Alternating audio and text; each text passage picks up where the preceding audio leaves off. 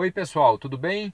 Aqui é Marcelo Cunha e esse é o Investcast, o podcast do e-book Investindo Sem Mistério, disponível na amazon.com.br é, por R$ 9,99. Nesse livro, você vai conhecer todos os investimentos disponíveis no mercado financeiro. Tem também muita coisa sobre questões de finanças pessoais, como começar a organizar sua vida financeira para ter dinheiro para investir. E também no último capítulo tem o capítulo inteiro sobre como fazer o seu planejamento financeiro de longo prazo e até mesmo mensal, como você decidir onde colocar o seu dinheiro mês a mês. Então fica aí meu convite para vocês conhecerem o e-book e também o nosso grupo fechado no Facebook. Basta você ir lá no Facebook digitar Investindo Sem Mistério.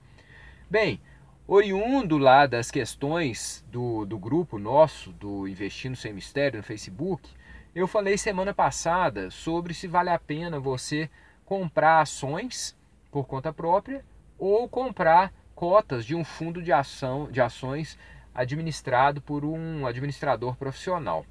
E aí eu falei claramente que eu entendo que o mais adequado é você tomar as rédeas dos seus investimentos e que não nem demanda tanto tempo nem tanto conhecimento. E você deve comprar sim as suas ações. Então, como é que você deve fazer esse procedimento de comprar ações e estudar as ações é, periodicamente? Bem, é, óbvio, eu, é o que eu sempre falo, isso tudo está lá no meu livro de forma bem destrinchada e bem tranquila para que você é, é, faça isso passo a passo.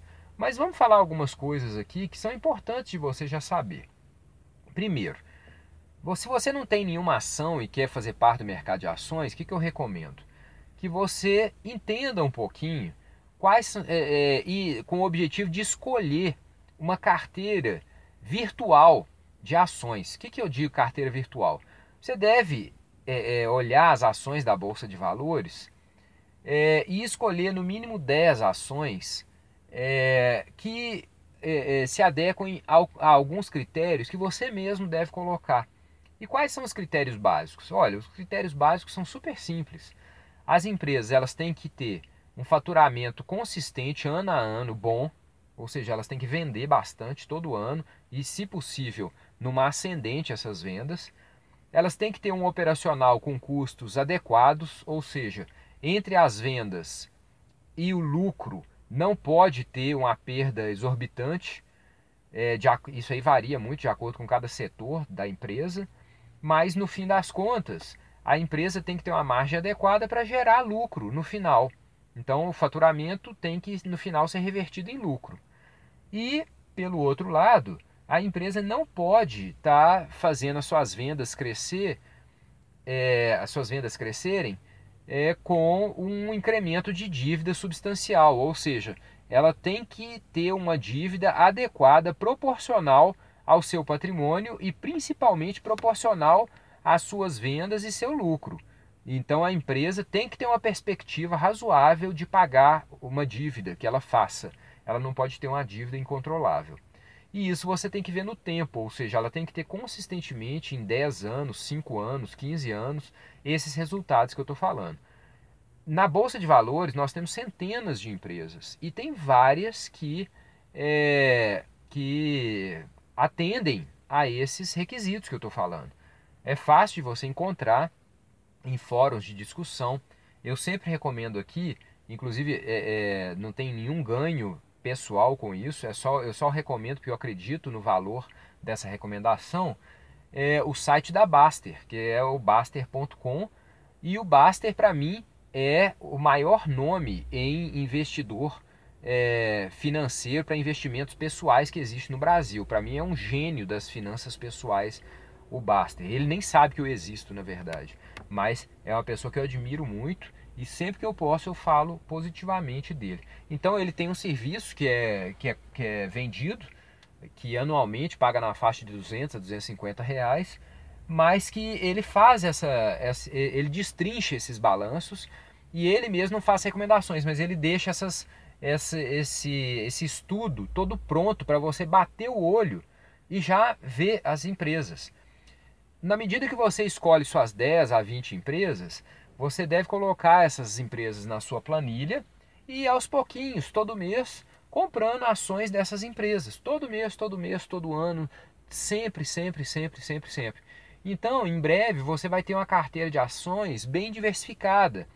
E todo ano, ou no mínimo duas, três, no mínimo duas vezes por ano, eu entendo adequado, você deve olhar esses balanços, o que não demora mais do que cinco minutos por empresa, é, para verificar se, a sua, se, a sua se, se essa escolha inicial que você fez, ela ainda tem sentido.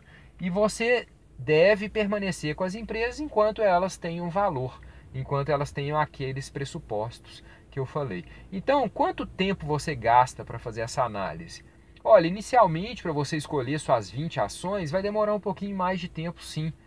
Você vai demorar um tempo para estudar sobre o que são as ações e um tempo para verificar, dentre as várias candidatas a empresas suas, você vai escolher então, você vai ter que analisar vários balanços, por exemplo, 40, 50 balanços de empresas para ver se aquelas empresas elas atendem os seus critérios. Então, esse, esse inicial, inicial, você vai gastar, suponho eu, na faixa de 5 horas a 10 horas para fazer a sua carteira mesmo.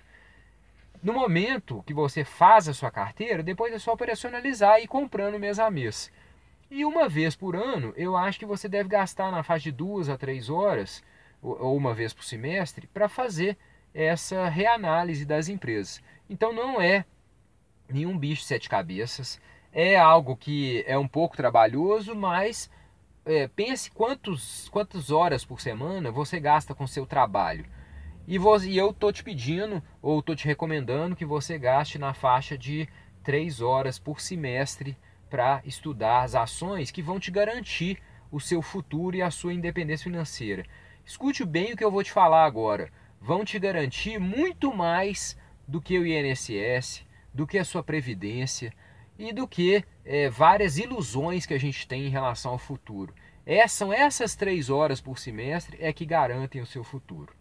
Então, espero que vocês tenham gostado do podcast dessa semana.